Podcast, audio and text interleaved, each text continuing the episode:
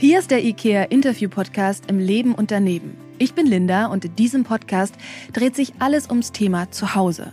Aber was ist das eigentlich? Wann fühlen wir uns zu Hause und warum? Für den einen ist das vielleicht ein ganz bestimmter Ort, eine bestimmte Art und Weise zu leben und für den anderen sind das ganz bestimmte Menschen. Einige verbinden mit Zuhause eher ein inneres Gefühl und manch einer sagt, ich fühle mich nirgendwo zu Hause. Über das und vieles mehr spreche ich heute mit meinem Gast Balian Buschbaum. Balian ist Diversity-Experte. Er schreibt darüber, hält Vorträge und hilft Menschen als Coach, ihren Weg zu einem erfüllten Leben zu finden. Warum er das besonders gut kann? Balian blickt auf ein buntes Leben zurück. Er sagt heute, ich bin als Junge in einem Körper geboren, der weibliche Geschlechtsmerkmale hatte. Ich habe mich aber immer ganz klar als Junge gefühlt. Welche Herausforderung das mit sich gebracht hat und wie sich der Veränderungsprozess mental und körperlich mit Hormontherapie und geschlechtsangleichenden OPs angefühlt hat, das will ich ihn heute alles fragen. Denn, um es mit Balians Worten zu sagen, Diversity geht uns alle an. Ja, wir wollen ja heute über Diversity sprechen. Wir wollen über deine eigene Geschichte sprechen. Was bedeutet denn Diversity in deinen Augen? Also Diversity ist für mich Respekt vor Menschen. Das ist für mich Horizonterweiterung. Das ist für mich gelebte Intelligenz, weil wir wissen, ohne Diversity würden wir alle nicht mehr leben. Also man mhm. muss sich vielleicht mal eine ungewöhnliche Frage stellen. Was ist denn das Gegenteil von Diversity? Und dann mhm. sagen viele, ja klar, also das ist ja immer gegen Diskriminierung, also ist es Rassismus. Und dann sage ich nein. Diversity ist Vielfalt und genau das Gegenteil, das ist Einfalt. Ne? Also das mhm. heißt eine Einfältigkeit in allem, was wir tun, und das gibt es ja gar nicht. Ne? Weil Diversity ist das, was wir jeden Tag da draußen erleben. Wenn du in den Supermarkt gehst, willst du ganz viel, ich nenne es jetzt mal als Beispiel, ganz viel Schokolade haben, die unterschiedlich ist. Ne? Weil der Mann möchte das, vielleicht die Kinder wollen das, Mama, Papa wollen das, ne? die einen wollen Marzipan, dann gibt es den, der vegan möchte und so weiter und so fort. Und für uns ist das völlig normal, dass wir ganz viel Diversität in unserem alltäglichen Leben haben. Aber wir tun uns mit unterschiedlichen Menschen ganz, ganz schwer. Und das ist einfach so mein Job, dass ich mehr Bewusstsein, also das ist meine eigentliche Aufgabe. Ich bringe mehr Bewusstsein in die Köpfe. Und warum brauchen wir da so viel Unterstützung? Du hast es ja eben so schön beschrieben, ne? weil eigentlich ist Diversität ja was Normales. Aber was sind da die Blockaden im Kopf? Ich glaube, das hat schon was mit Bewusstseinsschulung zu tun. Ne? Wenn ich zum Beispiel Thema Rassismus, ne, dann sage ich auch immer, ich verstehe das Ganze überhaupt gar nicht, weil auch diese Menschen tragen Kleidung, die ist in Bangladesch hergestellt worden. Oder diese Menschen essen auch Reis oder die essen, ich sage jetzt mal, verschiedene, vielleicht Gewürze oder Obst oder das kommt aus anderen Ländern. Und ich glaube, sie sind sich gar nicht darüber bewusst, dass sie ohne die ausländischen Menschen gar nicht überleben könnten. Und ich glaube, mhm. wir brauchen deswegen so viel Support oder vielleicht auch eine Bewusstseinsschulung, weil wir das in der Schule einfach verpasst haben. Es steht nicht im Lehrplan oder noch nicht in den Lehrplänen. Und da brauchen wir einfach ein bisschen Support. Mhm. Was ärgert dich denn am meisten, wenn du als Diversity Coach unterwegs bist? Also am meisten ärgern mich einfach die typischen Vorurteile. Ne? Weil wenn ich sage, okay, was stellt ihr euch unter Diversity vor, dann ist das Erste, was häufig kommt, Mann-Frau-Diskriminierung. Ne? Dann sage ich, das ist eine Diversity-Dimension von so vielen Möglichkeiten. Und wir sollten uns nicht nur auf eins stürzen, sondern wir können ganz, ganz viele bearbeiten. Und natürlich einfach auch so die Vorurteile, ach, Diversity, das sind doch die komischen Menschen da, die auf dem CSD immer so halbnackt irgendwas singen und Party machen und ne, Rainbow-Flagge und mhm. so weiter. Dann sage ich auch immer, das ist ein minimaler Anteil von dem großen Ganzen, was Diversity uns an Potenziale gibt. Das heißt auch wieder so eine Monobrille auf das Thema Vielfältigkeit. Absolut, ja. Hm. Du weißt ja, wovon du sprichst. Du hast es selbst erlebt oder du bist als Junge geboren mit weiblichen Geschlechtsmerkmalen mhm. und sagst auch, du hast dich immer als Junge gefühlt. Mhm. Also man muss sich ja immer die Identitätsfrage stellen, finde ich generell im Leben. Ne? Weil wir alle, wir kommen auf die Welt. Ich würde sagen, als Kinder ist alles in Ordnung. Ne? Als Kind denkst du nicht mhm. darüber nach, bin ich jetzt Junge, bin ich jetzt Mädchen. Du hast die einzige Frage, die zählt, hast du Bock mitzuspielen oder nicht? Ja. So war es bei mir auch. Ne? Also ich hatte eine tolle Familie, tolles soziales Umfeld, hatte tolle Freunde an meiner Seite, wo wir Fußball gespielt haben. Mädchen waren damals doof, so wie das einfach normal ist. Also ich hatte wirklich eine wunderschöne Kindheit, aber ich habe schon damals gemerkt, so wenn die nach dem Fußballspielen, die Jungs an den Busch gehen und pinkeln, hat es bei mir nicht funktioniert. Nun, ich habe immer gedacht, Mensch, mein Penis, der wächst noch nach. Ich werde eine Lösung ah. finden, dass sich da was verändert, weil ich weiß, das ist ah. meine Identität. Ich bin ein Junge, ich bin, ich sage jetzt mal, der Mann, der ich jetzt heute bin. Und das ja. Bild, was ich jetzt heute zeige, das war schon immer in mir. Und ich glaube, dass das äh, wirklich schwierig ist, Menschen diesen Werdegang auch zu erklären, die das selber nicht durchgemacht haben. Weil mhm. man kann das nicht erklären, sondern man muss das fühlen.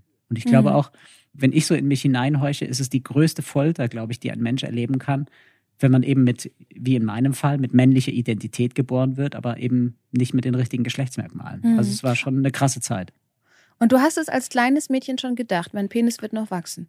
Für mich war es als kleines Kind ganz normal, dass ich später eine Lösung für mein Problem finden werde. Ja, das war für mich klar. Am Anfang habe ich gedacht, der wächst noch, ne, da ist irgendwas schiefgegangen, ja. nicht das Richtige gegessen, zu wenig Äpfel, keine Ahnung, weiß man nicht. Mhm. Ähm, und dann bin ich mir natürlich darüber bewusst geworden, okay, das, so wie ich mir das jetzt vorstelle, das, das funktioniert nicht. Ne? Also mhm. Und ich habe mir viele Fragen gestellt, ne? Also warum, warum, warum? Und dann irgendwann mal, klar, das funktioniert immer erst als Erwachsener, wenn man sich darüber bewusst wird, was eigentlich so das Problem ist, habe ich mir nicht mehr die Frage gestellt, warum, sondern ich habe mir die Frage gestellt, wofür. Und ich glaube, das mhm. ist viel, viel intelligenter, weil ich gemerkt habe, das war schlimm. Ich hatte schlimme Jahre in meinem Leben, weil ich in mir nicht ganz war. Ich konnte nicht der Mensch sein und nicht als der Mensch leben, der ich eigentlich sein sollte. Ne? Wie mhm. gesagt, das ist schwierig zu erklären. Aber ich habe mir da die Frage gestellt, für was war es gut? Und es war für vieles gut. Ne? Ich bin so einfach heute jeden Morgen dankbar. Ich stehe auf und gucke aus dem Fenster und denke mir, mein Gott, wie dankbar bin ich, dass ich leben darf, dass ich jetzt dieses Leben leben darf und dass ich endlich frei sein darf, weil ich einfach aus meiner beruflichen Erfahrung auch weiß, es gibt so viele Menschen, die in so vielen Kerkern leben, ne? ob es jetzt einfach, mhm. ich sage jetzt mal, eine kaputte Beziehung ist oder sie auf die Arbeit äh, sich jeden Morgen schleppen und merken, oh Gott, ich habe eigentlich Bauchweh, ich will da gar nicht hin. Ne? Also wir haben so viele Kerker und wir haben tendenziell oft manchmal zu wenig Mut, um da auszubrechen. Mhm. Wie hat sich denn diese Unfreiheit als junger Mensch für dich angefühlt? Was waren denn Situationen, wo du dich unfrei gefühlt hast? Ah, es sind ganz viele Situationen. Es waren ganz viele alltägliche Situationen. Ich meine, wir müssen ja uns darüber bewusst werden, dass das Geschlecht in jedem Augenblick allgegenwärtig ist. Ne? Also sind wir jetzt mal ehrlich, wir sitzen in einem Raum, die Tür geht auf und das Erste, was passiert, wenn ein Mensch einen Raum betritt, ist, was für ein Geschlecht hat dieser Mensch? Mhm.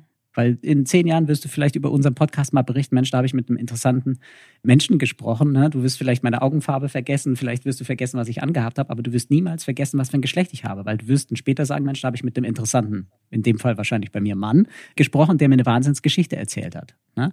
Und das müssen wir uns einfach vergegenwärtigen, dass das Geschlecht überall sichtbar einfach ist. Ne? Und das waren bei mhm. mir Situationen, ne, wenn ich einfach zum Bäcker gegangen bin und Brötchen bestellt habe und damals meine Stimme einfach noch nicht so war, wie sie heute ist. Ich musste sie verstellen, weil ich natürlich als der Mann oder als der Junge vielleicht damals angesehen werden wollte, der ich war. Oder später dann einfach auch als, ich sage jetzt mal Teenager oder als erwachsener Mensch, wenn du an der Flughafenkontrolle bist. Ne? Zu wem gehst du? Für mich war es völlig normal, dass ich zu einem Mann gehe und dieser Mann mich abtastet, weil das meinesgleichen ist. Ne? Und ich meine, es gibt so viele Konfliktsituationen, wo es um die Geschlechterfrage geht. Hast du dich dann in dem Moment erklärt? Wie hast du das dann am Flughafen gemacht? Hast du dich dem System gebeugt oder bist du dem nachgegangen, wo du dich nachgefühlt hast?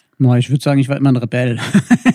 also ich bin immer nach meinem Gefühl gegangen und für mich war es klar, wie gesagt, ich gehöre zu den Männern, also muss mich auch ein Mann abtasten und ich sage jetzt mal von meinen körperlichen Konditionierungen war ich eh immer jungenhaft. Okay. Ich habe, ich sage jetzt mal, ich habe da ein bisschen mehr meine Muskeln äh, spielen lassen und Muskeln angespannt und in dem Fall bin ich nicht aufgefallen. Aber es ist natürlich eine Riesendiskrepanz, weil du psychisch immer so viel Energie aufwenden musst, in Anführungszeichen, um dich zu verstecken oder um dich anzupassen oder um nicht, ich sage jetzt mal, aufzufliegen. Ne? Also das ist hm. schon sehr, sehr viel Kampf ja. in einem selber. Das heißt, du hast dich äußerlich auch, bevor du deine geschlechtsangleichenden Operationen hattest, eher burschikos männlich gegeben oder wie würdest du das beschreiben? Hast du kurze Haare getragen? Wirst du dich ja. gekleidet? Also ich würde gar nicht sagen, dass ich mich gegeben habe, sondern ich habe mich meinem natürlichen Fluss, ja. meinem Gefühl hingegeben. Ne? Mhm. Weil ich habe ja nichts künstlich, also eine Fassade auferbaut, sondern ich bin nach meinem Gefühl gegangen. Und ich bin so mhm. unendlich dankbar, dass meine Eltern einfach auch mich nicht so in eine typische Geschlechterschublade gesteckt haben. Mhm. So wegen, ein Mädchen muss Kleidchen tragen und Röcke und ein Junge hat so und so zu sein. Meine Eltern hatten zum Glück einen sehr, sehr freien Horizont und sie hatten, und ich denke, das ist das Wichtigste, was Eltern haben sollten, sie haben Vertrauen gehabt mhm. in mich und sie wussten einfach, wir möchten, dass unser Kind glücklich ist. Das ist deren höchster Wunsch. Ne? Und dafür bin ich im Nachhinein auch so sehr dankbar. Und ich glaube, dass es da immer wichtig ist, nach seiner eigenen Intuition zu gehen, in den eigenen Bauch reinzufühlen und sich selber zu fragen, was macht mich glücklich? Ne? Also, wer bin ich? Was macht mich glücklich? Was macht mich aus? Und danach habe ich gelebt. Also ich habe klar Kurzhaarfrisuren gehabt, ich habe Fußball gespielt, ne? ich habe meine BMX-Räder selber repariert. Also ich hatte einen klassischen Werdegang. ich sage jetzt mal von dem kleinen Jungen, ohne das absichtlich zu machen, sondern ich bin meinem Gefühl gefolgt. Könntest du jetzt rückblickend sagen, was dir dabei geholfen hat, auf deine Stimme zu hören? Weil das ist ja was, was ganz viele Menschen versuchen, ihr ganzes Leben lang in sich zu stärken und was auch eine gewisse Überwindung braucht. Weil manchmal sagt diese innere Stimme vielleicht was anderes, was die gesellschaftliche Norm angibt mhm. oder was, was vielleicht gegen die Erwartungen von Menschen ist, die einen umgeben. Also ich finde, es ist leicht gesagt, ich höre auf meine innere Stimme, aber es wirklich auch umzusetzen, ist mhm. alles andere als leicht. Das stimmt. Und ich meine, das Erste, was ja erstmal passieren muss, ist die innere Stimme erstmal zu hören. Und wir sind ja, sind wir mal ehrlich, in unserem Alltag so oft so viel abgelenkt oder lenken uns selber ab mit Dingen, wo wir denken, dass wir sie tun müssen oder dass wir vielleicht in die Schublade reinpassen müssen, dass wir diese innere Stimme gar nicht mehr hören, weil wir uns die Zeit nicht nehmen. Und das war bei mir schon von klein auf so, dass ich mich eher so, ich war ein sehr introvertierter Mensch. Ich war auch sehr schüchtern als Kind. Und das war für mich so ein bisschen, würde ich sagen, im Nachhinein schon ein großes Glück, weil ich mich sehr viel mit mir selber und mit meinen Gefühlen beschäftigt habe. Und das hat mir, würde ich jetzt im Nachhinein sagen, schon einen entscheidenden Vorteil gegeben, weil ich sehr früh herausgefunden habe, wer bin ich? Was macht mich aus? Was macht mich glücklich? Was bin ich nicht vor allem? Ne? Weil in der heutigen Zeit, das merke ich immer wieder, da sind viele Menschen, die sagen, okay, das habe ich ausprobiert, das war es nicht. Das habe ich ausprobiert, das war es nicht. Ne? Die sind den Weg zurückgegangen. Also sie sagen, Ausschlussverfahren, nein, passt nicht, passt nicht, bin ich nicht. Um irgendwann mal dahin zu kommen, um zu sagen, das bin ich. Und aufgrund der Zeit, die ich mir damals schon als kleiner Mensch genommen habe, würde ich schon sagen, habe ich sehr früh gefühlt, das bin ich. Ne? Aber der Weg dahin, das ist natürlich nochmal ein anderer, der war ein bisschen länger. Und wie genau hast du das gespürt? Also wie genau hast du das auch gemerkt? Was ist jetzt mein Gefühl? Hast du Tagebuch geschrieben? Hast du das beim BBX-Räder reparieren gemerkt? Also wo gab es diesen inneren Dialog? Der innere Dialog war eigentlich immer die Analyse der Welt. Also ich habe sehr viel beobachtet, ich habe sehr viel analysiert, ich habe sehr viel gesehen und ich habe sehr viel mir in meinem inneren Kämmerlein dann gesagt, okay, das, was ich da draußen sehe, da gefallen mir Sachen und es gefallen mir Sachen nicht. Und das, was mir gefallen hat, waren immer Menschen, die ganz bei sich waren, die authentisch waren, die sich nicht verkleidet haben, die keine Maske aufziehen mussten, sondern die einfach ihr Leben gelebt haben. Und das hat mir geholfen in meinen inneren Dialogen, dass ich gesagt habe, ich möchte ein Mensch sein, der bedingungslos auf seine innere Stimme hört, der diesen Weg geht, unabhängig davon, was die Gesellschaft sagt, was vielleicht die Nachbarn sagen können oder was vielleicht auch die Klassenkameraden, Freunde, Freundinnen sagen können, sondern ich habe ja das Recht darauf, so wie jeder andere Mensch auch, glücklich zu sein. Und das ist mein Weg und diesen gehe ich. Und da hat das Vertrauen von der Familie auf jeden Fall sehr geholfen. Das hat auf jeden Fall geholfen, ja. Mhm. Weil ich gespürt habe, sie stehen ganz hinter mir. Mhm. Wie ging es denn für dich weiter, als dein Körper dir signalisiert hat, wir kommen jetzt in die Pubertät, da prägen sich gewisse mhm. Dinge noch anders aus, die jetzt zu einem weiblichen Körper gehören. Da kommt dann die Regelblutung, also vielleicht noch mal sehr viel spürbarere Anzeichen, mhm. dass du in einem weiblichen Körper steckst. Naja, ich hatte das Glück, ich bin ja im Spitzensport im Prinzip groß geworden. Ne? Und der Spitzensport hat mir, würde ich behaupten, der hat mir mein Leben gerettet weil ich einfach äh, mich in dieses Training gestürzt habe. Ne? Also wenn man, ich sage jetzt mal, von vielen Sportler, Sportlerinnen weiß, äh, die haben ein Ziel, die wissen, was sie dafür zu tun haben. Und da bin ich nochmal mehr ins Extrem gegangen. Ne? Also das war mein Ventil. Das war mir klar. Ja, also ich habe noch mehr trainiert, als eigentlich auf meinem Trainingsplan stand. Ich wollte meinen Körper bewusst männlich formen durch viel Krafttraining, durch vielleicht noch mehr Krafttraining, als äh, vielleicht für mich gut gewesen ist und habe versucht natürlich zu kaschieren. Ne? Also meinen Körper ganz bewusst männlich zu formen, weil das mein Bild von mir ist und äh, mhm. schon immer gewesen war. Und als ich natürlich gemerkt habe, Mensch, da kommt jetzt eine Pubertät, die rollt hier auf mich zu, habe ich für mich ganz tief innen gespürt, das ist der völlig falsche Film. Das ist die völlig falsche Pubertät. Das ist nicht meins, aber ich muss da irgendwie durch, weil es gibt jetzt für mich in diesem Moment keine Lösung. Und ich mhm. werde eine Lösung finden. Und ich meine, man muss ja bedenken, ich war im Spitzensport, ich bin im Spitzensport groß geworden. Ich habe im Prinzip mit meinem Körper Geld verdient.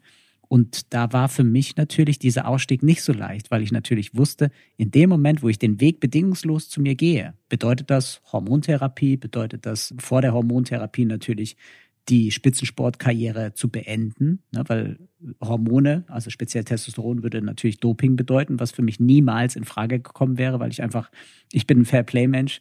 Und es war für mich klar, ich muss erst meine Karriere beenden, bevor ich den Weg zu mir gehen kann. Mhm. Und das war natürlich ein ganz krasser Schritt, wo ich wusste, ich muss mein ganzes gesamtes Leben aufgeben, um der Mensch zu werden, der ich eigentlich bin. Also ein Entweder-Oder. Entweder ich entscheide mich für mich Ja. oder ich kann meine Spitzensportkarriere als Stabhochspringer Mhm. weitergehen. Ja, und das ist eine krasse Entscheidung, wenn man überlegt, Mhm. ich habe damit mein Geld verdient, das war mein Lebensunterhalt. Ich habe danach gelebt, geliebt, meinen Tagesablauf danach geplant, viele, viele Jahre. Und man muss ja auch dazu sagen, ich hatte mega Erfolg. Ne? Also Mhm. ich hatte im Prinzip alles, was ein Mensch braucht. Ich hatte eine tolle Familie, ein soziales Umfeld, Freundinnen an meiner Seite. Ich hatte Geld, ich hatte Ansehen, ich hatte Ruhm, ich hatte Erfolg, ich hatte Menschen, die mir auf die Schulter geklopft haben und trotzdem war ich nicht glücklich. Und ich kam dann an den Punkt, wo ich gemerkt habe, ich kann so nicht weiterleben, weil all das, was im Außen vielleicht mich hätte glücklich machen sollen, hat es nicht getan, weil ich in mir nicht glücklich war, weil ich eben nicht der Mensch sein konnte und auch nicht so nach außen leben konnte, wie ich eigentlich bin. Und die Entscheidung ist dann mit 27 Jahren gefallen, dass ich gemerkt habe, egal was ich noch in meinem Leben erreiche, egal wie viele Olympische Spiele ich jetzt noch teilnehmen werde, wie viele Medaillen ich noch bekomme, wie viel Geld ich noch verdiene, es macht mich nicht glücklich. Hm. Zu dem Wendepunkt in deinem Leben kommen wir gleich. Ja. Was mich noch interessieren würde, du hast eben schon gesagt, Sport war für dich ein Ventil. Hat dieses Ventil gereicht, diese emotionale Wucht aufzufangen oder ist es trotzdem manchmal aus dir rausgebrochen? Also wenn ich so zurückgehe, natürlich gab es viele Situationen in meinem Leben, da war ich unglaublich traurig, weil ich einfach, wie gesagt, mir damals noch die Frage gestellt habe, warum ich? Warum Mhm. passiert mir das? Warum finde ich keinen Weg hinaus? Warum? Und als ich dann so langsam mit meinem Mindset, sage ich mal, gearbeitet habe und auch da Transformationsprozesse in dem Umgang mit meinem Schicksal gefunden habe, hat sich was verändert. Weil ich dann einfach gemerkt habe, es geht nicht um dieses Warum. Es geht nicht darum, das Opfer zu sein, sondern es geht darum, der Schöpfer deines Lebens zu sein. Dein Leben selber in die Hand zu nehmen und für dich Lösungen zu finden und die Entscheidungen zu gehen.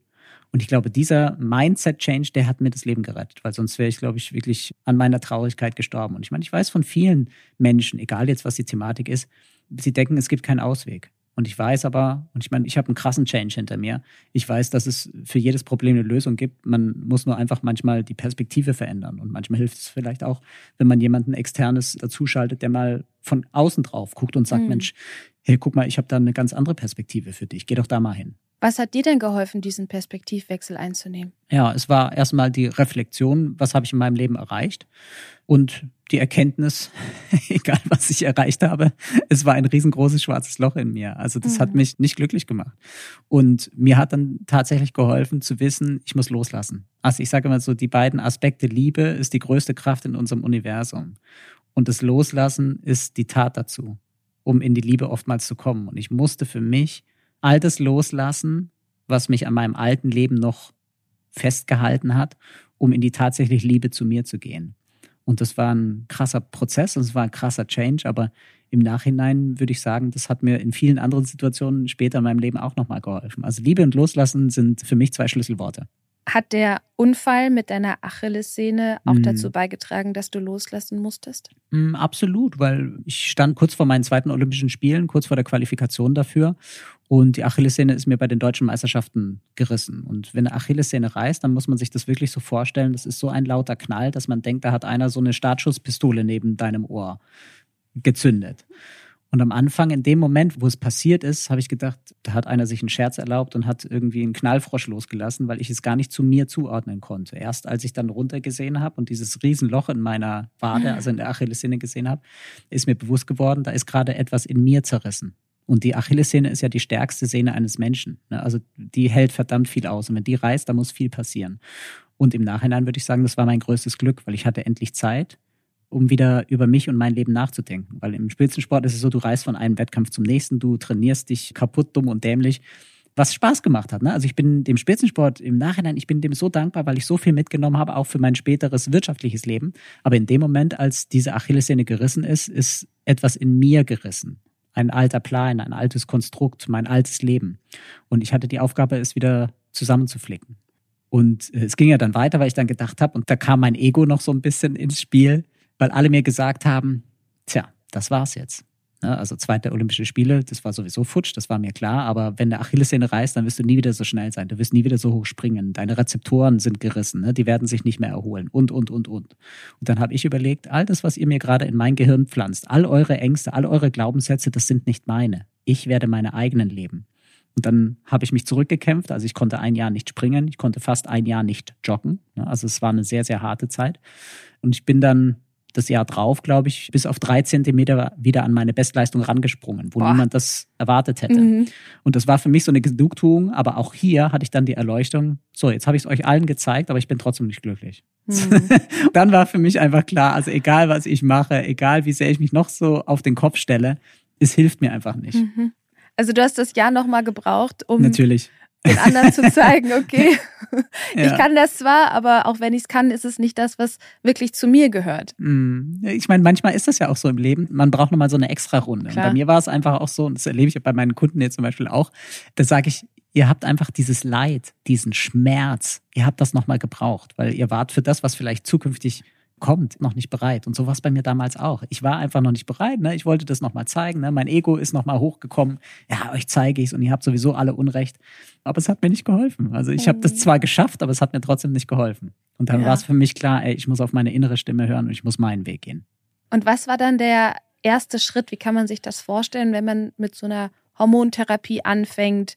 wenn man sich damit beschäftigt, geschlechtsangleichende Operationen zu machen. Ich stelle mhm. mir das total kompliziert vor. Oh, ich glaube, das ist generell so, wenn man wenig Ahnung hat. Ne? Wenn die Menschen selber nicht betroffen sind, dann beschäftigt man sich mit solchen Thematiken nicht. Ich habe mich ja im Vorfeld, auch bevor ich meine Karriere beendet hatte, habe ich mich natürlich, weil ich wusste, das bin ich nicht, ich brauche eine Lösung. Ich habe mich viel damit beschäftigt. Ne? Was muss ich tun? Was sind meine nächsten Schritte? Wann gehe ich endlich diesen Schritt? Und natürlich, es sind viele Hindernisse, die wir haben, also speziell, die wir in Deutschland haben, ne? dass wir einfach, wir müssen zu Psychologen gehen, wir müssen Gutachten von uns erstellen lassen, ne? das einfach ganz klar signalisiert, ich habe keinen an der Klatsche, sondern das ist meine tatsächliche Identität und im Laufe der Schwangerschaft ist einfach was ich sage jetzt mal, schiefgegangen, ne? ähnlich wie in der Architektur. Wenn man ein Haus baut, dann gibt es manchmal Baufehler. So kann ich es für mich beschreiben. So war es bei mir auch. Und ich wusste einfach, es gibt äh, ein paar Etappen, die muss ich jetzt gehen, um tatsächlich als Mann auch leben zu können. Und es war jetzt im Nachhinein würde ich sagen, es war eine sehr nervige Zeit. Die hat auch sehr viel Kraft und sehr viel Energie gekostet, weil man sich immer erklären muss. Ne, obwohl ich ganz genau weiß, wer ich bin, ne, entscheiden andere Menschen darüber, zu sagen, ja, das stimmt oder das stimmt nicht. Ne? Und das finde ich halt in Deutschland, weil wir noch kein Selbstbestimmungsgesetz haben, finde ich das noch sehr problematisch, ne, weil es einfach sehr viel Zeit und sehr viel Energie kostet. Und das waren anstrengende anderthalb Jahre, ne, bis ich von der Entscheidung, das ist mein Weg, bis zum, ich sage jetzt mal, Passeintrag, bis zu den Operationen einfach äh, fertig jetzt war und der Mensch sein durfte und auch innerlich wie äußerlich so leben durfte, wie ich bin. Kannst du dich noch an Fragen erinnern, die dir der Psychologe gestellt hat, um herauszufinden, ob das jetzt wirklich dein Wunsch ist und wie du eben gesagt hast, dass du eben nicht verrückt bist? Na gut, also ich glaube, dass die Psychologin, es war primär Psychologinnen, man muss ja zwei unabhängige Gutachten machen, um quasi die Namensangleichung dann auch, also Vornamensänderungen quasi einzureichen. Und mit denen ich in Kontakt war, die hatten es nicht so leicht mit mir, weil ich bin da hingegangen, ich habe gesagt, das ist mein Problem und ich habe die Lösung und Sie müssen mir dabei helfen. Also ich war mir mhm. über mein Leben, über meine Identität, über mein Problem, ich war mir schon bewusst. Ne, und es gibt ja viele Menschen, die gehen zum Psychologen und sagen so, ich habe ein Problem, aber ich kenne die Lösung nicht. Und bei mir war es so, ich kenne die Lösung schon, aber ich brauche von Ihnen etwas Schriftliches, das es einfach bestätigt. Ne? Und ich meine, das sind dann klassische Fragen, die durchgegangen werden. Ne? Also wie war die Kindheit? Wie war die Beziehung zu deinen Eltern? Gibt es irgendwas, wo du sagst, Mensch, da habe ich vielleicht traumatische Erlebnisse gehabt oder das hat dich erschüttert? Und das hatte ich nicht. Das ist ja das Krasse. Ich hatte eine Bilderbuch-Kindheit. Ich hatte auch ein Bilderbuch-Leben. Aber das war halt einfach nicht meins. Also ich war bei einer, gerade die erste Psychologin ist leider schon verstorben. Sie war unglaublich hart, also es war so eine richtig harte Nuss, muss ich so jetzt im Nachhinein sagen, aber sie hat unglaublich viel Verständnis aufgebracht, weil ich mich sehr gut erklären konnte. Ne? Ich habe dann Bilder gezeigt aus meiner Kindheit und ich war halt schon immer sehr, sehr jungenhaft. Mhm. Und ich habe diese klassischen, nicht, dass ich es wollte, diese klassischen Klischees, wie Jungs einfach so sind, die habe ich voll und ganz erfüllt. Aber nicht, weil ich es wollte oder weil ich gedacht habe, ich muss das so machen oder so sein, sondern weil das ich war.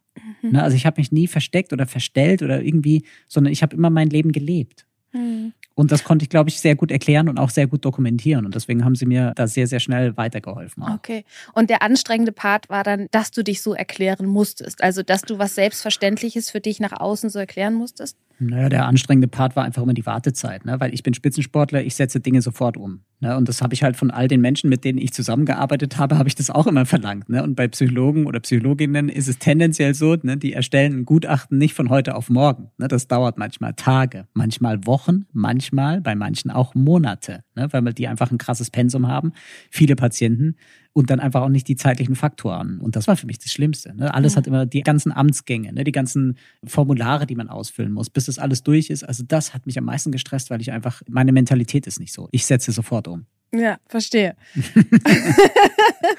Geduld ist dann schwierig an der Stelle zu akzeptieren. Das war auch etwas, was ich auf meinem Weg dann einfach gelernt habe. Und das hat die Psychologin auch einfach damals gesagt, weil ich auch ganz klar die Frage gestellt habe, wieso dauert denn das so lange? Ne? Also mhm. kann ich Ihnen bei irgendwas helfen? und dann hat sie gesagt, Herr Buschbaum, auch in Ihrer Veränderung verändern Sie sich noch. Schreiben Sie sich diesen Satz hinter die Ohren. Und äh, Veränderungen brauchen einfach manchmal Zeit. Und dann habe ich gesagt, ja, ich habe aber schon so viel Zeit verloren. Dann hat sie dann gekontert und hat gesagt, ja, aber dann nehmen Sie sich doch jetzt die Zeit und gehen nochmal in sich ne? und reflektieren vielleicht nochmal alles, weil auch eine Wartezeit kann eine unglaubliche effektive Zeit sein. Und das habe ich mir wirklich hinter die Ohren geschrieben, weil mich hat zum Beispiel auch immer aufgeregt, wenn ich an Kassen gestanden bin und die Schlangen war so lang. Und dann habe ich im Prinzip jetzt auch gelernt, auch dann, wenn ich warte, warte ich nicht, sondern ich beschäftige mich mit mir selber. Ne? Oder ich lerne irgendetwas was ich vielleicht nicht machen würde, wenn ich mir nicht diese Zeit nehmen würde, sondern wenn ich nur den Fokus hätte, oh Gott, warum dauert das so lang? Oh Gott, warum ist die so langsam an der Kasse? Warum stehen hier so viele Menschen? Ne? Also man stellt sich ja unglaublich viele Fragen in seinem Alltag und man kann den Fokus auf dem Negativen haben oder auf dem Positiven. Und ich habe mir da einfach angeeignet, ich habe den Fokus immer auf dem Positiven, weil so lebt mhm. sich's viel cooler. Das stimmt. Ja. Und das dürftest du in den anderthalb Jahren auch spüren ja. und fühlen. Ja, hm. verstehe. Hm. Wie war das dann, als die Hormontherapie losgegangen ist? Ach, das war cool. Das war ein Nachhausekommen. Ne? Also da habe ich auch mit vielen Vorurteilen zu kämpfen gehabt, ne? weil die dann immer gesagt haben, ach, Testosteron, das macht doch so aggressiv und das verändert so viel. Und ich habe einen Satz von meiner Oma im Kopf immer gehabt. Und das hat sich in mich so ganz tief eingebrannt, weil sie gesagt hat, Mensch, weißt du, mein Engelchen, sie hat immer Engelchen zu mir gesagt, du hast so wunderschöne blaue Augen und diese Augen werden immer blau bleiben. Also sinnbildlich hat sie die Augen immer als Tor zur Seele gesehen. Ne, dass sie einfach gesagt hat, du kannst so viel in deinem Leben verändern, aber deine Augen werden immer blau bleiben. Und damit hat sie einfach den Kern einfach getroffen, weil ich gemerkt habe, ja, also ich verändere vielleicht durch die Hormone meine Stimme, weil das vorher nie meine Stimme gewesen ist. Ja. Ich verändere durch die Hormone vielleicht auch mein Erscheinungsbild, ne, dass mir Bart wächst und irgendwo Haare fehlen auf dem Kopf, vielleicht die Geheimratsecken und irgendwo anders am Körper viel, viel mehr wachsen, was mir auch nicht schmeckt. Aber ich bin endlich ich, ich komme endlich zu Hause an. Und so war das mit den Hormonen einfach auch. Ne. Ich habe gemerkt, das ist ein Ankommen, ein Zuhause in mir ankommen, das ich jedem Menschen wünsche. Ne, weil ich das Gefühl hatte, dieser Stoff, der hat schon immer in meinem Körper gefehlt. Mhm. Ich würde sagen, im Nachhinein, das Testosteron, das hat mich eigentlich sanfter gemacht und nicht aggressiver. Das hat mich zu mir nach Hause gebracht. Weil du nicht mehr diese Diskrepanz gespürt hast zwischen dem, was du fühlst. Mag sein. Mhm. Mhm. Ja, mag sein. Wie muss man sich das vorstellen? Wie lange dauert das, bis man an sich Veränderungen merkt, wenn man jetzt sagt, ich entscheide mich dafür, eine Hormontherapie zu beginnen? Hm, ich kann das schlecht einschätzen, weil ich glaube, dass das bei jedem Menschen sehr, sehr unterschiedlich ist. Ne? Also bei mir, ich bin ein sehr feinfühliger Mensch. Ne? Also ich nehme Dinge sehr, sehr schnell wahr, Veränderungen sehr, sehr schnell wahr. Und vor allem, wenn du als Spitzensportler aufwächst, beschäftigst du dich sowieso den ganzen Tag mit deinem Körper. Du nimmst kleine Dinge wahr. Ne? Du merkst, oh, da hängt irgendwie ein Wirbel, ah, das hat Auswirkungen auf meinen Oberschenkel, ah, oder irgendwie die Achillessehne zwickt. Das hat immer was mit, ich sage jetzt mal LWS, also Lendenwirbelsäule, BWS vielleicht zu tun, vielleicht auch HWS, also Halswirbelsäule. Man lernt als Spitzensportler das ganze Konstrukt Mensch zu sehen, eben nicht nur einen Part. Und ich glaube, dass mir das sehr, sehr gut geholfen hat auch. Und bei der Hormontherapie war es einfach auch so bei mir. Ich habe direkt bei der ersten Spritze habe ich gemerkt, wow, krass, das ist der Stoff, der mir all die Jahre einfach irgendwie gefehlt hat. Das ist der Stoff, der schon immer zu mir wollte. Und jetzt sind wir den Weg gemeinsam gegangen und haben uns endlich getroffen. Und ich habe also direkt am Anfang schon gemerkt, da passiert was in meinem Gehirn, da passiert was in meinem Körper. Und die Menschen, die mich kennen oder jahrelang gekannt haben, die haben auch gesagt, jetzt bist du endlich bei dir. Jetzt bist mhm. du endlich ganz bei dir angekommen. Und das, das war schön. Also es war schön zu fühlen, es war auch schön zu sehen, wie die anderen, sage ich mal, reagiert haben. Aber das intensivste Gefühl war natürlich in mir. Und was waren dann die nächsten Schritte? Na gut, dann geht es ja weiter, je nachdem, wie man sich für welche Schritte entscheidet, dann geht es natürlich weiter an die Operationen. Ne? Also dann stand für mich fest, Und das muss man, glaube ich, auch respektieren, dass es Menschen gibt, die gehen nicht den ganzen Schritt der Operation. Ne? Das heißt, viele machen Mastektomie, also sprich Brustabnahme. Viele bleiben dann stehen ne, in dieser Situation und sagen, oh, das andere, da habe ich echt einen heiden Respekt vor. Aber für mich war es klar, also mir hat schon immer mein Penis gefehlt. Ich hatte auch, und das würde ich echt so behaupten und auch so, so artikulieren, ich hatte schon immer wie so Phantomschmerzen. Mhm. Ne, dass ich wusste, da ist eigentlich ein Penis an mir dran, aber der ist, warum auch immer, durch ein Unglück, durch whatever, was da passiert ist, der fehlt mir und das macht mir Schmerzen. Mhm. Und für mich war es klar, ich gehe den großen Schritt. Ne? Also das heißt, ich lasse alle Operationen machen. Das war für mich die Vollendung meines Körpers. Ne? Weil im Geiste war ich angekommen. Das war für mich klar. Aber der letzte Schritt, das war für mich, der Kreis schließt sich. Mhm. Und wie viele Operationen waren das dann? Na gut, also es gibt zum Glück eine Klinik in Berlin mit dem Dr. Davero. Das ist einer, der die absolute Ikone ist auf diesem Gebiet. Also ich nenne ihn den Oscar-Preisträger der Peniskreateure,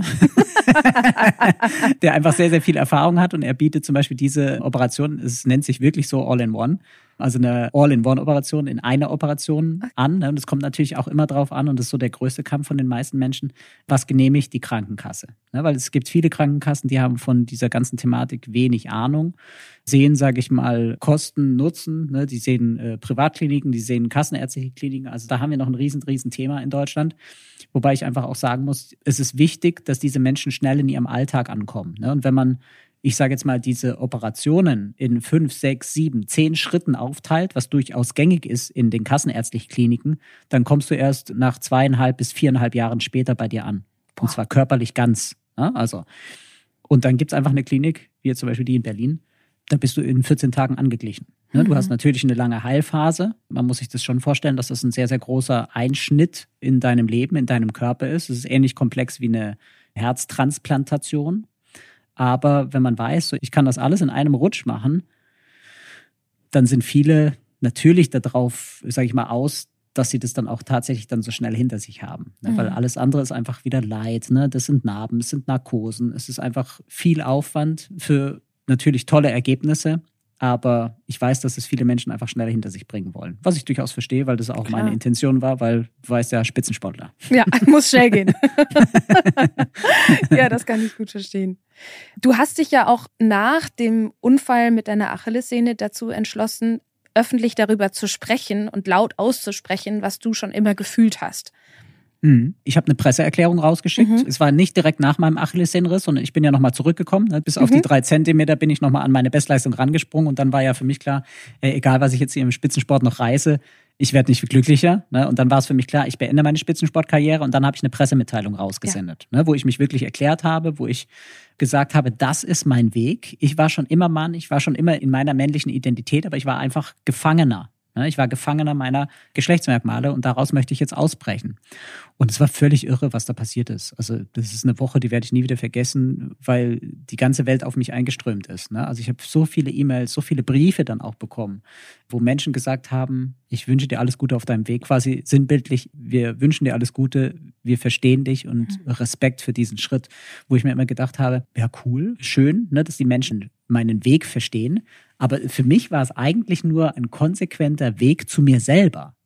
Ja, also für mich war das gar nicht so was Großes, wie die ganze Welt draus gemacht hat, sondern für mich war es der konsequente Schritt zu mir selber. Hm. Das heißt, du warst auch gar nicht aufgeregt, das laut auszusprechen und diese Pressemitteilung zu geben?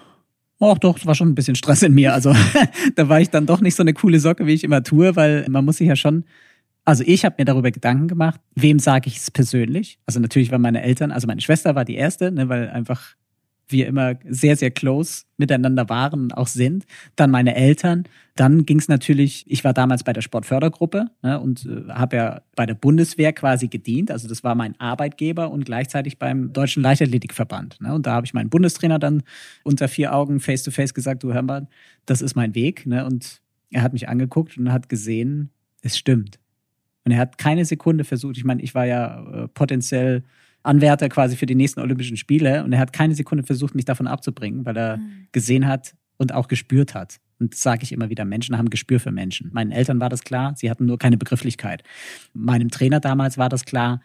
Die haben alle gesagt, das ist dein Weg und wir wünschen dir nur das Beste und wir stehen hinter dir, weil wir dich verstehen und weil wir dich gefühlt haben und weil wir dich kennen. Ne? Und weil die immer gemerkt haben, da ist eine Diskrepanz in mir, wo sie vielleicht nicht die Begrifflichkeit dafür hatten, aber sie haben ganz genau gefühlt, das ist mein Weg. Das heißt, du hast gar keinen Widerstand gespürt. Nee, muss ich auch ganz klar sagen, bin ich dankbar weiß ich zu schätzen, weil ich auch weiß, dass es in vielen anderen Historien ganz anders läuft. Aber ich hatte da keinen Widerstand, definitiv nicht, sondern ich hatte wirklich Unterstützer an meiner Seite. Aber ich glaube auch deswegen, weil sie mich kennen, ne? weil diese Menschen mich mein Leben lang begleitet haben oder viele natürlich eine sehr, sehr lange Zeit begleitet haben und einfach auch gemerkt haben, das war ich schon immer. Ne, da mhm. hat einfach was nicht gestimmt. Ich bin nicht so richtig zusammengesetzt worden bei meiner Geburt oder in der Schwangerschaft, wie das hätte sein sollen. Und da kam halt einfach irgendwas anderes raus. Whatever. Die Natur spielt, die Natur kreiert, die Natur macht. Und ich habe einfach hier geschrien wahrscheinlich bei der Ausgabe. Mhm. Oder eben nicht hier geschrieben bei der Penisausgabe. Whatever. In dem Moment, als für dich klar war, du beendest deine Spitzensportkarriere und du hörst jetzt auf dich. Ja. Wie ging es da in dir weiter mit Ideen für deine berufliche Identität? Weil die war ja für dich dann auch komplett neu zu definieren. Ja, das ist krass, weil ich stand erstmal bei Null. Ne, weil ich wusste, wenn ich diesen Job jetzt aufgebe, habe ich erstmal nichts. Also, wenn ich ehrlich bin, war das gar nicht schlimm, weil ich schon immer in mir dieses ganz tiefe Gefühl spürte, da kommt was viel Größeres. Ich kann das nicht beschreiben. Ne? Also es gibt ja manchmal einfach so, das ist so wie so eine Intuition oder das ist so eine, eine innere Stimme, die dir sagt, vertraue. Und das habe ich. Ich habe auf das Leben vertraut, ich habe auf das ganze Große da oben vertraut, weil ich wusste, ich werde geleitet und ich kann mich auf mich und mein Gefühl, meine Intuition, ich kann darauf vertrauen. Und ich war ja nach meiner Spitzensportlaufbahn, war ich ja noch vier Jahre Trainer am Olympiastützpunkt, habe quasi den Olympiakader unterstützt, also habe äh, Kaderathletinnen und äh, Athleten auch Zehnkampf zum Beispiel gehabt. Und nach vier Jahren, also nach einem Olympiazyklus, habe ich dann einfach auch gemerkt, das ist es nicht ganz, weil die Sportwelt, das ist toll. Wie gesagt, ich bin der unglaublich dankbar, weil ich so viel mitgenommen habe. Aber das ist halt doch ein kleiner Mikrokosmos. Und für mich war es klar, ich muss in die wahre Welt dann, da draußen. Ich muss da raus. Ich muss mich entdecken. Ich muss die Welt entdecken. Und ich möchte mich selbstständig machen. Ja, weil das ist was, was in mir auch immer gewummert hat. Die Menschen sind immer zu mir gekommen und haben Probleme ne, mir erzählt. Und ich habe versucht, Lösungen zu finden. Und das ist das, was ich mache. Ne? Also ich äh, berate inzwischen Großunternehmen, Großkonzerne, aber auch mittelständische Unternehmen in Veränderungsprozessen. Ne? Also auch Thema Motivation oder vielleicht auch Thema, was jetzt gerade sehr, sehr heiß ist, weil viele waren im Homeoffice, wissen gar nicht mehr, wie sie mit Menschen umgehen, Thema Körpersprache, ne? also Präsentationstraining. Und ich liebe es einfach, mit Menschen zu arbeiten. Das ist meine Passion, das ist, das ist mein Job. Und wie hast du dich daran getastet? Na gut, ich habe begonnen, Seminare zu geben. Ne? Also die ersten Seminare, da ging es wirklich um einfach Persönlichkeitsentwicklung. Ne? Da geht es darum, was macht uns glücklich? Ne? Was ist denn meine Aufgabe hier auf dieser Welt? Warum bin ich da? Ne? Also wirklich essentielle, tiefe Fragen gestellt. Und die Menschen kamen. Ich glaube, dass das wirklich so ist. Es gibt auch so ein schönes Sprichwort, so der Weg, den du gehst, der wird für dich sorgen. Und wenn der Weg nicht für dich sorgt, ist es der falsche Weg. Und das habe ich immer gefühlt. Ne? Also ich bin intuitiv wieder in meine innere Stimme gegangen, habe mir die Frage gestellt, was kannst du gut? Was haben die Menschen mit dir immer verbunden? Warum waren sie bei dir? Und das hatte immer etwas mit Coaching zu tun gehabt. Ne? Also sie wollten einfach meine Expertise, sie wollten meine, vielleicht auch meine Perspektive, meine Beratung, mein Mentoring. Und das ist was, was ich liebe, weil das ist das größte Geschenk, Menschen weiterzubringen, in ihr Potenzial zu gehen und in ihr Potenzial zu bringen und sie danach wieder, ich sage jetzt mal, auf die Welt loszulassen. Mhm. Ja, das kann ich sehr gut teilen, dieses Gefühl. Das macht mir auch sehr viel Spaß an meiner Arbeit. ja, glaube ich. Und trotzdem gibt's ja noch so diesen irdischen Anteil, also diesen ja. irdischen Anteil von, ich muss ja auch irgendwie meine Miete zahlen und ja. ich habe einen Alltag und das kostet in unserer Welt alles ja. Geld. Hattest du dann Ersparnisse, hattest du Unterstützung? Also gerade so der erste Schritt in die Selbstständigkeit ist ja oft gar nicht so einfach. Nee, das war total krass, weil ich ja wusste, in dem Moment, wo ich meine Spitzensportlaufbahn aufgebe, kommt kein Geld mehr rein. Mhm. Ja, also für mich war es klar, ich musste damals meine Wohnung aufgeben, ich musste damals mein tolles Auto zurückgeben, aber also wenn ich jetzt ganz ehrlich sein darf, das hat mir überhaupt nichts ausgemacht. und das hätte ich nie gedacht, ne? weil ich natürlich Auto, Ego, ne? Äh, tolle Wohnung und schöne Wohnung und schöne Lage und bla bla bla. Und ich habe immer gedacht, oh Gott, wenn ich das alles aufgeben muss, dann sterbe ich. Im Gegenteil, ich habe das alles aufgegeben und ich bin erst richtig ins Leben gekommen, weil ich endlich ich sein durfte. Ne? Also das war ein riesengroßer Mind-Change auch in mir weil ich gemerkt habe, jetzt darf ich endlich in das richtige Leben eintauchen. Und ich bin ganz ehrlich, so die ersten zwei Jahre meiner Selbstständigkeit, das war brutal hart, ne? weil ich wusste, ich bin auf mich selber gestellt. Das Geld, was früher vielleicht durch den Verein oder durch die Bundeswehr kam, das muss ich jetzt alles selber verdienen. Wow, krass, Respekt. Aber das ist angelaufen. Also Deswegen sage ich, ich war auf dem richtigen Weg. Mhm. Und der hat für mich gesorgt. Schön, das wünsche ich allen, die sich auch selbstständig machen ja. wollen. Ja, ja. und ich meine, ich betreue ja viele Startups und da merke ich immer wieder, da sind viele Ängste und das ist ganz normal. Aber ich glaube, da ist es auch wieder wichtig, mit dem Mindset zu arbeiten, weil jeder hat eine Vision von sich, ne? Mhm. von dem, was er tut, was er ist, wie er ist, wie er vielleicht in die Arbeitswelt auch draußen eintauchen möchte. Und das muss man erarbeiten. Was sind da vielleicht für Glaubenssätze, die einen daran hindern? Ne? Was für Konditionierungen haben wir mitbekommen? Weil wenn wir vom Elternhaus immer gesagt bekommen haben, vielleicht du selbstständig kannst du nie oder aus dir wird nie was, ne? Oder dass wir immer Menschen vielleicht in unserem Umfeld gehabt haben, die uns gedrückt haben, die uns klein gemacht haben, dann muss man das aufarbeiten, weil sonst wird man nicht erfolgreich. Das funktioniert nicht. Und wenn man das aufgearbeitet hat, dann sage ich immer, ey, dann stehst du da oben auf diesem Berg und du siehst, wie die Sonne scheint und du überblickst das Ganze, was da unten abgeht und dann wirfst du dich mitten rein. es klingt auf jeden Fall sehr danach, dass du auch mit dem, was du tust, total angekommen bist. Und das ja. ist total schön zu hören. Vielleicht noch mal ein anderer Aspekt, der mich interessieren würde, mhm. wenn man sich dazu entscheidet, seinen Körper dem Gefühl anzugleichen, was man schon immer hatte. Mhm. Hat sich in deinen Beziehungen dadurch was verändert, in deinen Paarbeziehungen? Hm, minimal, sag ich mal. Also ich war schon immer mit heterosexuellen Frauen liiert. Also ich war immer mit Frauen zusammen, die auf Männer stehen, weil ich einfach die männliche Energie schon immer ausgestrahlt habe. Wenn ich in Universitäten, ich halte ja auch viele Vorträge zum Beispiel, wenn ich da bin, dann mache ich immer mit denen Experiment, dass ich sage, so, wir nehmen jetzt einen Menschen hier und wir verbinden diesen Menschen mit einem Schal die Augen, sodass dieser Mensch nichts sieht. Ja, und dann gebe ich diesen Menschen zwei andere Menschen an die Hand. Die sagen nichts, die sprechen nicht. Also die können nicht aufgrund von Sprache oder anderen Indizien zeigen, zu welchem Geschlecht sie gehören. Und dann sage ich, führt diesen Menschen in diesem Raum einmal herum. Das heißt, fasst ihn mal an der Hand an, ne, setzt ihn mal auf diesen Stuhl. Und dann sagt dieser Mensch, der quasi die Augen verbunden hat, was für eine männliche oder was für eine weibliche Energie hat er wahrgenommen. Und es ist so krass, was für ein Gefühl wir für andere Menschen haben, wenn wir uns mal genau darauf verlassen. Wenn wir eben nicht nur mit den Augen gucken, ne, weil wir lesen ja Menschen oftmals und da können wir uns ganz oft täuschen. Aber wenn wir uns auf das Gefühl verlassen, sage ich, täuschen wir uns nicht. Hm. Das sind immer wieder krasse Experimente, die uns einfach aufzeigen, wir haben Gefühl für Menschen, wenn wir uns darauf einlassen. Wenn wir nicht immer nur mit den Augen gucken und einfach so Indizien herausziehen wollen, so das ist typisch männlich und ah, guck mal, das ist so eine typische männliche Geste oder das ist eine typische weibliche Geste, also muss das eine Frau sein. Das stimmt meistens nicht, ne? sondern das hat was mit der Energie zu tun. Mhm. Und deine Energie war schon immer männlich und deswegen ja. hat sich das auch in den Beziehungen, fühlt sich das jetzt nicht anders an. Naja, in den Beziehungen hat sich das nicht anders angefühlt, aber es kam ein wesentlicher Aspekt hinzu, der mir natürlich eine große Glückseligkeit gegeben hat, weil in dem Moment, wo man einfach auch in sich merkt, ich bin geschlechtlich nicht ganz, ich bin geschlechtlich nicht da, wo ich eigentlich hingehöre, offenbart sich einfach eine ganz neue Sexualität. Mhm. Ne? Und ich meine, Sexualität, das ist so ein großes und so ein wundervolles Thema. Und, oder ich sage mal, in dem Moment, wo ich in diese Welt eintauchen durfte, kam noch mehr Dankbarkeit in mein Leben. Mhm. Du hast vorhin gesagt, als es um den Dialog ging mit der Psychologin, du hast das Gefühl, du hast schon so viel Zeit verloren. Mhm. Hast du das Gefühl heute immer noch? Überhaupt nicht. Manchmal habe ich das Gefühl, ich will gar nicht schlafen, weil ich die Zeit, weil ich die Zeit nutzen möchte und so viel Schönes einfach auch erlebe. Aber ich würde nicht sagen, dass ich jetzt irgendwie so einen Zeitverlust habe, sondern mittlerweile bin ich auch so, ich kann mal völlig entspannen ich kann mal auch absolut mal nichts tun, ne? weil ich liebe meine Arbeit, ich liebe das, was ich tue. Ich bin im Moment wirklich sehr, sehr viel unterwegs. Manchmal weiß ich nicht, in welcher Stadt, in welchem Hotel ich aufwache, aber ich liebe es, Menschen zu berühren. Egal, ne? ob das jetzt einfach nur die Hand auflegen ist und sagen, hey, ich kann dich verstehen. Egal, was das Thema ist. Ich kann dich verstehen und ich weiß, dass es dafür eine Lösung gibt. Oder einfach auch emotional mit unserer Sprache. Ne? Weil Sprache ist so ein ganz krasses Werkzeug, Menschen zu berühren und zu sagen, ja, ich bin da. Oder es gibt jemanden, der dich versteht. Ne? Wende dich doch an jemanden, ne? an die Nachbarin, an die Eltern, an vielleicht Geschwister, Freunde, wen auch immer. Es gibt immer Menschen, die zuhören und die für dich da sind. Und es gibt für jedes Problem eine Lösung. Das hast du gelernt am eigenen Körper, yes. am eigenen Leben. Im eigenen Leben, genau. Ja.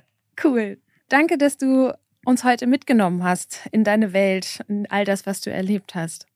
Ich danke dir für das schöne Gespräch und vor allem für die tiefen Fragen. Also man merkt schon, was ist dein Background. Das ist schön. Hat sich das Studium doch gelohnt. Natürlich, es lohnt sich alles, was wir tun. Das weißt du. Ja. Weißt du doch. Im Leben gibt es keine Zufälle. Also das habe ich wirklich auch gelernt. Es gibt keine Zufälle. Man muss einfach so das System dahinter verstehen. Man muss verstehen, was für Fragen man sich selber stellen soll. Ne? Also eben nicht das Warum und sich als Opfer sehen, sondern einfach die Perspektive zu verändern und zu sagen, hey, ich habe ein unglaubliches Potenzial in mir, auch wenn man es vielleicht noch nicht spürt. Ne? Weil viele Menschen, die jetzt unten sind, die sagen, ich spüre da gar nichts, ich spüre da eine Hilflosigkeit. Und ich glaube, dass dann einfach hier so ein Mind-Change mal helfen kann, dass man sich selber einfach sagt, ich komme da raus. Und wenn ich selber nicht schaffe, dann nehme ich mir Hilfe. Aber ich werde es schaffen, weil das Leben ist einfach, das ist zu schön, als dass man es einfach wegwirft oder in diesem Kerker einfach verweilt. Weil wir können so viel lernen hier noch und wir können so viel weitergeben. Und das ist, ja, die Sonne scheint, auch wenn es regnet. Die Sonne scheint immer. Und heute scheint die Sonne wirklich. ein, Richtig. Ein goldener Tag. Ja, ich nehme ganz viele inspirierende Sachen von dir mit und ich hoffe, dass auch ganz viele Hörerinnen und Hörer viel mitgenommen ja. haben, weil du vor deiner Positivität einfach sprühst. Und ich wünsche mir, dass du das noch weitergeben kannst an viele Menschen und dass das mhm. viele Menschen erreicht. Und ja, dieses Gefühl an sich selber zu merken, hey, ich bin jetzt bei mir und ich lebe mein Potenzial, das ist, glaube ich, was sehr, sehr Wertvolles. Und auch wenn sich vielleicht manchmal überfordernd anfühlt, bei sich selber nach diesem großen Potenzial zu mhm. suchen. Das kenne ich nämlich auch, ne? wenn man dann mhm. bei anderen sieht, so wow, der ist seinen Weg so krass gegangen und jetzt gucke ich mal auf mich und irgendwie löst das bei mir eher einen Erwartungsdruck aus. Mhm. Vielleicht auch da zu sagen, hey, es ist auch bei dir war es ein ganz, ganz langer Weg und dieser Weg, ja. der war auch nicht immer einfach. Und das ist völlig in Ordnung. Aber in dem Moment, wenn ich spüre, und so habe ich dich verstanden, dass es für mich in die richtige Richtung geht, dann habe ich auch die Kraft, all diese Hürden, mal kleinere, mal größere, mhm. immer wieder zu nehmen. Ja, aber guck mal, das ist ja genau das, was einfach auch im Leben passiert. Wir dürfen uns nicht überfordern mit den großen Hürden. Und ich meine, es gab viele Etappen in meinem Leben, da habe ich auch gedacht, ey, du bist voll die Wurst, Balian. Du bist voll die Wurst. Du kriegst es einfach nicht auf die Kette. Und ich hatte auch ein schlechtes Gefühl, weil ich gesehen habe, alle anderen kriegen das und das hin und ich vielleicht nicht. Aber das Aller, Allerwichtigste, ich meine, das ist psychologisch einfach intelligent, wenn wir das machen. Wir müssen uns Zwischenziele setzen. Wir müssen einfach sagen, Mensch, jetzt gehe ich einfach einen Schritt nach dem anderen und ich werde, und das ist das Schöne, ich werde an meinem Ziel ankommen, egal wie lange es dauert, egal wie viel Aufwand ich habe. Aber ich vergesse und ich verliere dieses Ziel nicht aus meinen Augen und ich kämpfe so lange und ich beiß mich so lange fest, bis ich das schaffe. Und ich weiß, dass es jeder kann in seinem, ich sage jetzt mal, in seinem Energielevel, in seinem Mindset und bei manchen dauert es einfach länger, was auch immer die Thematik ist, und bei manchen ist es schneller. Aber wir dürfen die Hoffnung nie aufgeben, weil das ist unser größtes Potenzial. Absolut. Ja, schön. Dankeschön. Ich danke dir. Und das nächste Mal spreche ich mit der wunderbaren Amani Abusara, Philosophin, Pädagogin und Autorin des Buches Mehr Kopf als Tuch. Wir sprechen über Vielfalt, Toleranz, Feminismus und kulturelle Identität. Sehr inspirierend. Ich würde mich freuen, wenn ihr auch in die nächste Folge wieder reinhört. Abonniert diesen Podcast bei iTunes, Spotify, Deezer und überall da, wo es Podcasts gibt.